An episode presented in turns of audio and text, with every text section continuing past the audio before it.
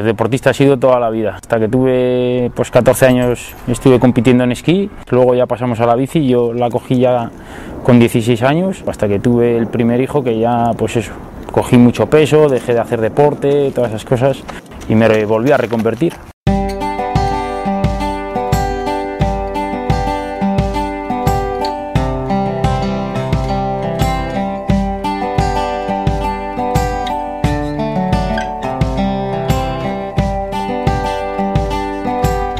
Soy corredor de lo que me echen. La verdad que eh, hoy además con, los tres compañeros que íbamos corriendo me, preguntaban pues, pues prácticamente lo mismo. al final es que yo disfruto mucho haciendo deporte, me da igual. Es decir, eh, correr por el monte hoy he disfrutado como, como un verdadero animal.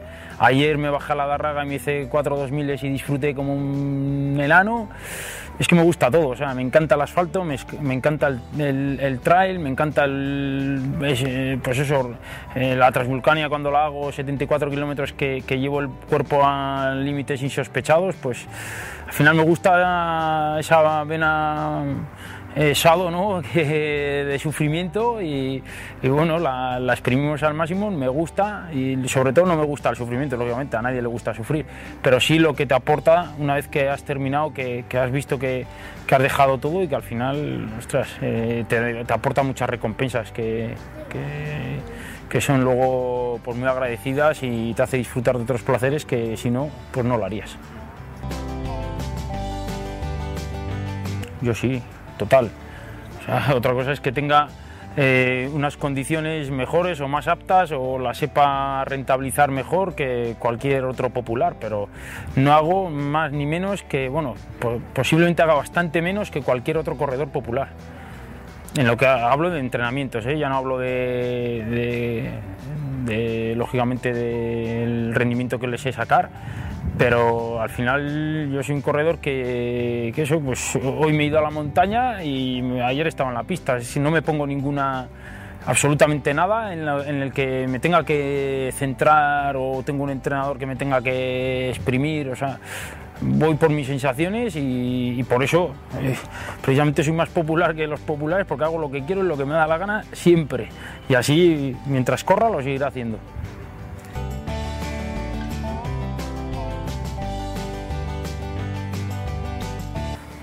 Al 50%. Me gustan las dos. O sea, no, no puedo decir de una que me guste menos que la otra. Me encantan las dos. Lo que pasa es que también es cierto que, que cada una en su justa medida.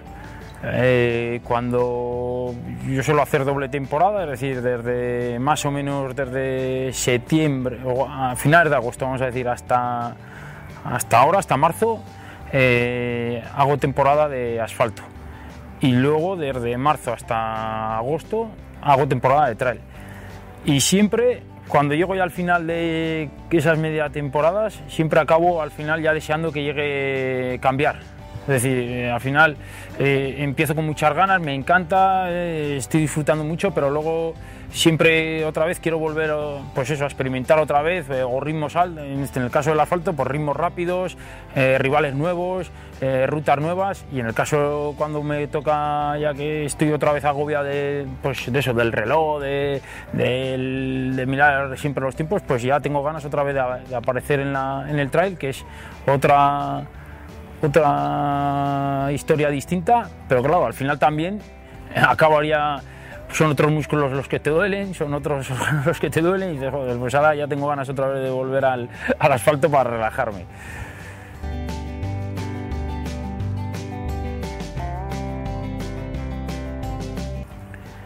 Yo creo que los que tienen más técnica de bajada.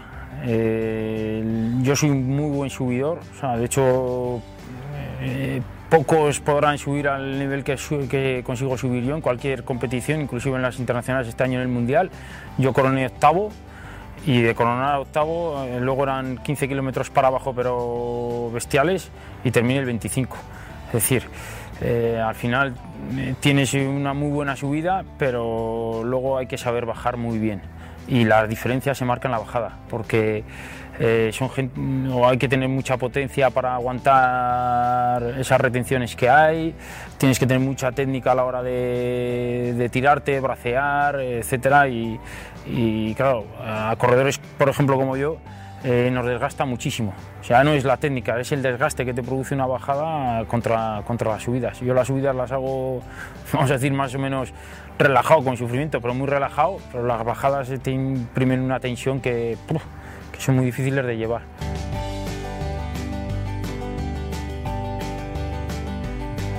Sí, la verdad que, hace dos años en la Transvulcania pues fíjate, ir en, Copa del Mundo, ir noveno, que entre el, octavo y el décimo que, iba, y, una caída ahí en el kilómetro 62, 63 creo que fue, me mandó al traste todo y a retirarme 8 kilómetros más abajo porque me había dejado totalmente matado. Y sí, hay, hay, puntos en los que muchas veces tienes el estado de forma adecuado y, marca la suerte. Y en la Transvulcania hace dos años me la marcó porque creo que podía haber entrado entre los 10 primeros y hubiera sido un corredor como yo que disputar una ultra, mi primera ultra y haber hecho entre los 10 primeros hubiera sido muy bonito, pero bueno, son cosas que pasan. Y en la Rioja Ultra Trail pues yo creo que era también otro de los años en los que a Luis Alberto, bueno, el año pasado ya lo, lo, mantuve a raya, pero ese año, si no me caigo esa etapa, yo creo que de los de entre él y yo, yo creo que llegaba inclusive un pelín más fuerte para la última subida yo, pero bueno, al final son cosas que te marcan y oye, no hay que darle más vueltas. También es parte de la carrera. La Buffet el campeonato del mundo, sin lugar a dudas. es bestial. 3.400 metros de desnivel positivos en, 42 kilómetros. Eh, se dice pronto, se dice rápido, te lo ves en el perfil y dices, va, esto bien. Yo no he corrido, me pareció, no sé, inhumano, una, una bestialidad. O sea, todo verticales para arriba, verticales para abajo, verticales para arriba, verticales para abajo. O sea, es que te, tienes que imaginar lo que son 42 kilómetros, 3.400 metros de nivel positivos, ¿eh? hablo. Que claro, acumulados eran casi 7.000. No, no, eran 7.000. Y se hace muy duro. yo llegué completa los últimos 5 kilómetros completamente y al final son 3 horas, creo que eran 3 horas 40 de carrera, lo que más o menos. Pero llegas que, que no tienes absolutamente piernas para nada ni para dar un paso. Y llegué destrozado, me pareció muy dura, no solo por el, desnivel, técnicamente durísima, muy compleja.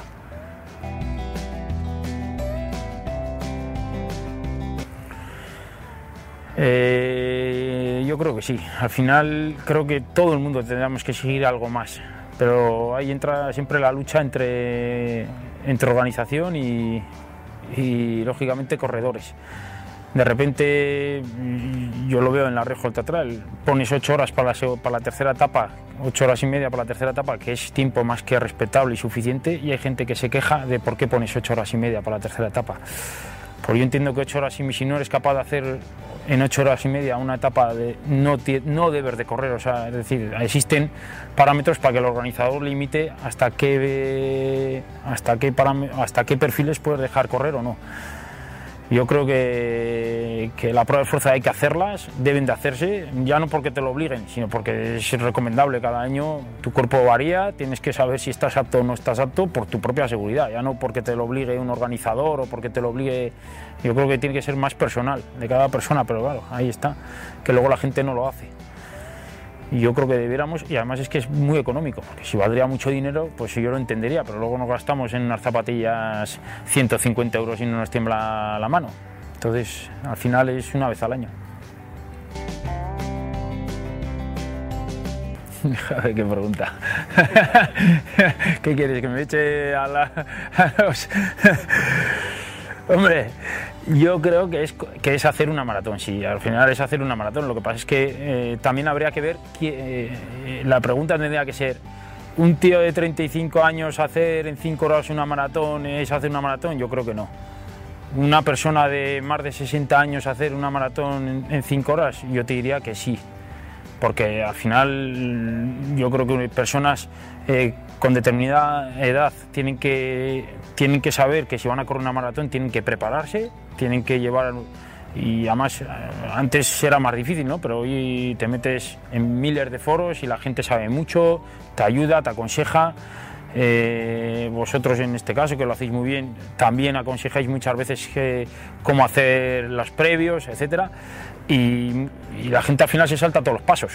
Es decir, eh, un tío que lleva un año corriendo ya quiere correr una maratón al próximo año y claro, encima la quiere hacer en, en menos de cinco horas. Pues pues primero que va a ser difícil, segundo si lo haces estás matando tu cuerpo, que esto es otra de las cosas que tendrían que tener claro, y finalmente yo creo que, pues lo que te digo, por edades, tendríamos que definirlas por edades.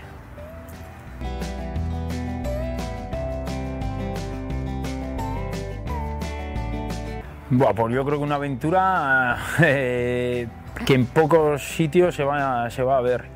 Eh, yo he disfrutado hoy haciendo la segunda etapa una barbaridad, ha sido increíble, es súper bonita, un recorrido precioso, duro, porque es muy duro, pero en la, que yo creo que aquel corredor que esté preparado, lógicamente, ¿eh? porque son tres etapas, duras las tres y hay que estar muy preparado. Por eso es importante que, bueno, yo creo que siempre a la RJT vienen corredores, no vienen, vamos a decir, eh, es senderista, sino que van corredores ya que quieren que quieren pues eso, eh, llevar sus cuerpos ya al máximo nivel. Y se van a encontrar un recorrido duro, precioso, muy bonito. Y, este año para compartir.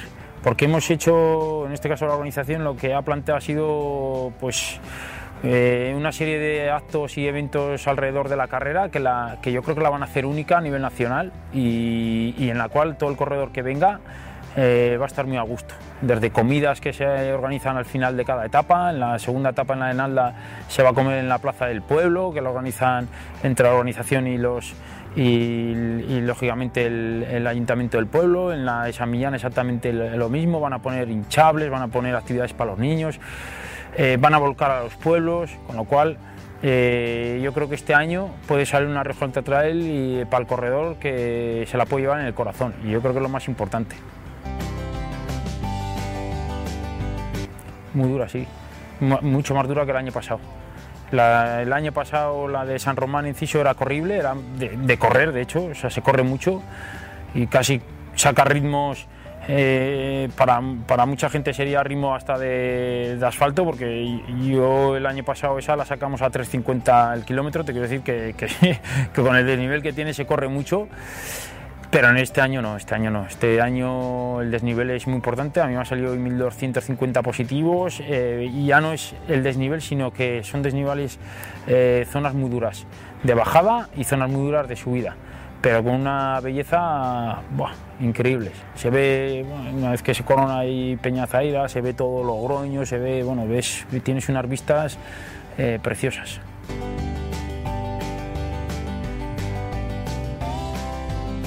Sí, a ver, eso, eh, como hace dos años me tocó, o sea, con la maratón me tocó tercero, segundo y primero, en la Rioja del llevo lo mismo, llevo tercero, segundo y ojalá se repita lo de, lo de la maratón, pero también es cierto que es, que es muy difícil. Al final Luis Alberto es único, es, doble campeón del mundo. Este año viene con, con, la vitola de que ha sido dos veces campeón del mundo por la FEDME y por la Federación Española de Atletismo, o sea, Internacional de Atletismo. Por lo tanto, es el mejor. O sea, no hay nadie mejor que él y es muy difícil batirle. Y además tiene luego otro, otra virtud, que es un problema para los demás, que no se deja ganar ni a las canicas. Entonces si dejaría un poquito para los demás, pues estaría muy bien, pero no deja nada. Y eso es importante porque por lo menos sabes que si le ganas es que ha sido mejor que él. Entonces intentaremos este año.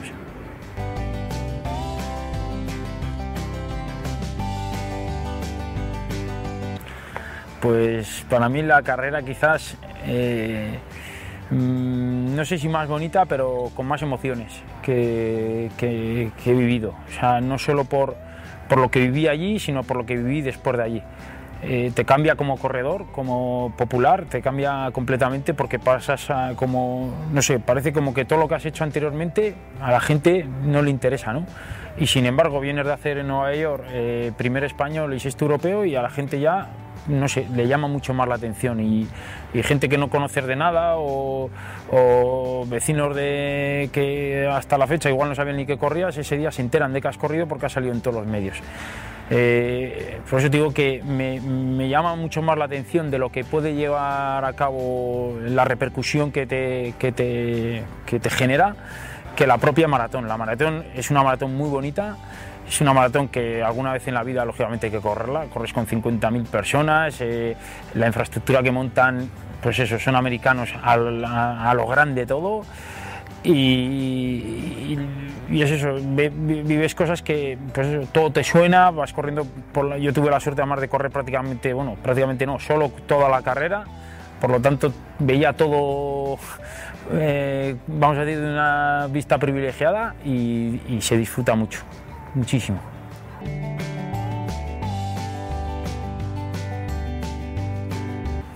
Sí, pues que eh, quizás ahí sí que, jugó, me jugó una muy mala pasada porque el resultado no dio, no fue lo que tenía que haber sido y precisamente es debido, y además es claro, eh, por, por, por, en este caso la organización que nos sacó dos minutos más tarde. Entonces, claro, al final si sacas a 80 personas delante, eh, que son los profesionales, y ya les dejas dos minutos de ventaja, pues ya si encima corren más que tú y si encima les dejas dos minutos, pues, pues es más complicado. Y si encima ya para rizar el rizo metes a otros 500 personas invitadas en medio de la, de entre esos 80 y nosotros, pues te puedes imaginar que, que al final eh, no es lo que esperas, de repente estás en la salida, te empiezas a poner nervioso, ves que, que han salido ellos, ves que te retienen ahí ya te empiezas a generar tu propia ansiedad de que quieres salir, que quieres salir, que quieres salir, porque se ves que se te está yendo todo el carro. Y cuando dan el pistoletazo, pues en el puente Berrezano me acuerdo perfectamente que, que iba como, pues eso, angustiado, como eh, fue una sensación agridulce, o sea, rara, de, gritando a la gente fuera, quitaros, eh, porque claro, es que al final te ponen gente pues con todo mi respeto es que eso, que sean maratonianos para hacer cinco horas para atrás. No los puedes, no puedes poner delante de, una jauría que venimos por detrás, que somos todos los que venimos acreditando marca, que nos ponen, al no ser nivel profesional, nos ponen justo detrás y claro, salimos pues atropellando. mal para los que están delante, mal para los que estamos detrás y fue un poco, la verdad que eh, los tres primeros kilómetros hasta que ya me quedé completamente solo porque tuve mala suerte además porque yo estaba muy fuerte y los demás venían un poco pero nadie del grupo que venía conmigo pudo venir conmigo y yo tuve que arrancar solo hasta tirar kilómetros kilómetros iba pillando a gente que se iba quedando por delante pero te trastoca mucho la carrera Sí, pues una de las anécdotas que más precisamente fue en la maratón de Nueva York, que eh, llegas allí, no conoces nada, eh, bueno, conoces por la, lógicamente por, la, por lo que has visto por la tele, ¿no? Y claro, te cuentan 50.000 personas, me leí vuestro artículo además que publicasteis justo dos semanas antes, así yo creo que fue y contaba los cajones que había después, que había puntos para encontrarse, etcétera. Bueno, pues ya íbamos más o menos seleccionados de cómo poder quedar, ¿no?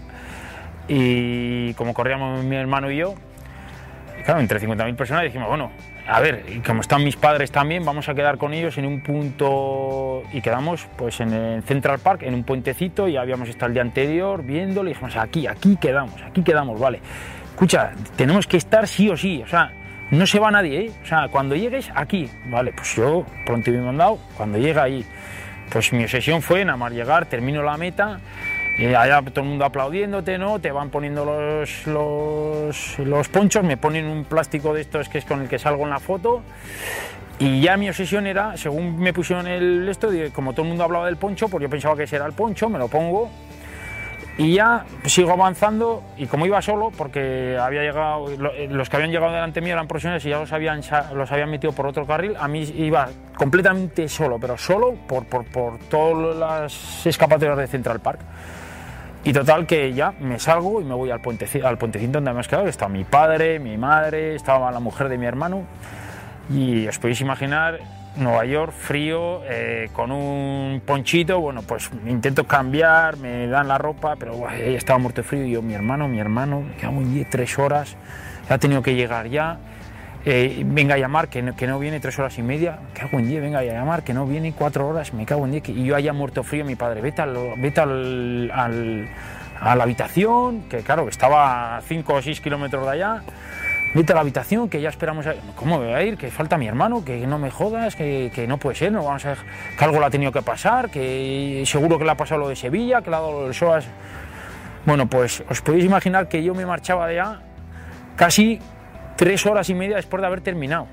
Con una angustia llamando a, lo, a, a la organización, o sea, no me dejaban entrar tampoco llamando a la... Pues bueno, pues el cabrón de mi hermano había cogido, había entrado media hora después de yo, había cogido, se había ido con el, en, la escapatoria, se había montado el metro y se había ido a la habitación. Casi, no sé cómo deciros, cuando llegué al hotel, cuatro horas y media más tarde, os puedo prometer, os prometo que si no lo hubiera matado, hubiera sido porque Dios no quiso. Bueno, yo, mi padre, su mujer y absolutamente todo el mundo. O sea, eso es una anécdota de las que no se me va a olvidar nunca jamás.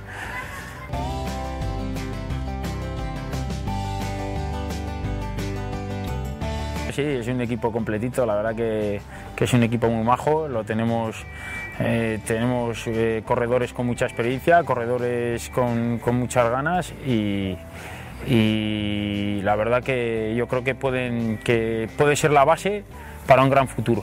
El equipo, ahí tenemos un gran valor que es Santi, eh, que tira de él, porque al final yo me dedico a lo deportivo, luego está eh, mi hermano que se dedica más al tema, Pedro en este caso al tema organizativo, de, que no falte nada dentro del club, y luego está sobre todo Santi, que vamos a decir es el más técnico, el que, el que busca las carreras, el que busca perfiles de corredores, y sí, lógicamente queremos, queremos que el club continúe y ha venido para quedarse, sí, sí. Sí, mi hermano Diego y ese señor que tenemos ahí y, y Super Andoni, pues que lógico, perdón, perdón, eh, porque eh, son para mí nunca fallan, entonces eh, siempre salgo a correr con ellos. Eh, siempre tienes un apoyo donde que, siempre están ahí y lo que pasa es que con mi hermano Diego pues lógicamente me ha tocado vivir unas, una serie de experiencias como el año pasado un maratón de Barcelona que él vino con nosotros a Sevilla para, para hacer el campeonato de España y que hubiéramos sido campeones de España por clubs, siendo el primer año, el primer club riojano que hubiera sido campeón de España y el hombre el, llevando la marca para hacerlo, en el kilómetro 35 se, se tuvo que parar por una lesión. Y tres semanas más tarde eh, se, había se había recuperado y decidimos irnos a Barcelona a hacer la marca. Y, y, y, para mí fue, yo creo que de las maratones la más especial porque la hice con mi hermano, lo llevé hasta meta y conseguimos el objetivo que queríamos, que era, que era su marca, después de todo lo que había sufrido para llegar ahí. Y son, pues al final son momentos muy, muy bonitos que te quedas para ti, para, para siempre.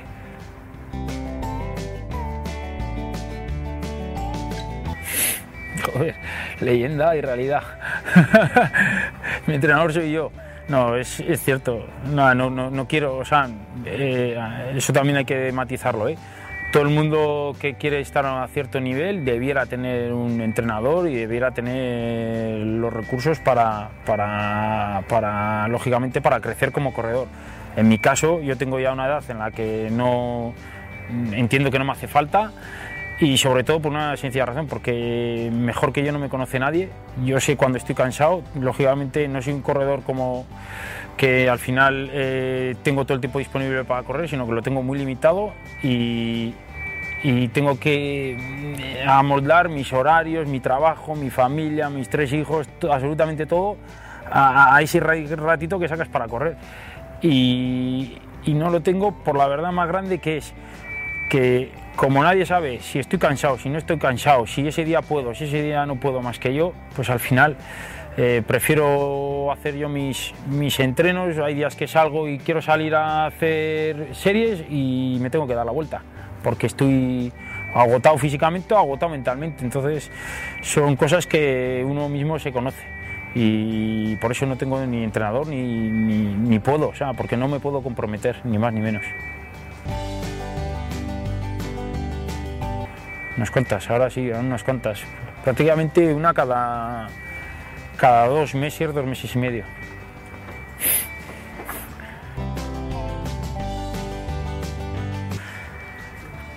tengo unos cuantos. pues este año sobre todo va a estar enfocado ya de aquí a final de temporada en la Rijolta Trail, pues, lógicamente intentar estar lo más arriba posible. Luego la Transvulcania otro año más. Este año arriesgar, es decir, seguramente nos quedemos en el kilómetro 50 o 55 por ahí tirados, pero no vamos a perder nada. Es decir, si ya llevo dos años, ya me la conozco, ya sé dónde, dónde tengo que estar y voy a arriesgar todo lo que pueda y más. Y luego ya pues tengo varias etapas del Campeonato de España de Trail, que también vamos a correr por clubes este año, que lo hacen en, no sé exactamente la localidad, pero por el sur y bajamos todos los, de, los del equipo de Trail de Ferrer, bajamos allí.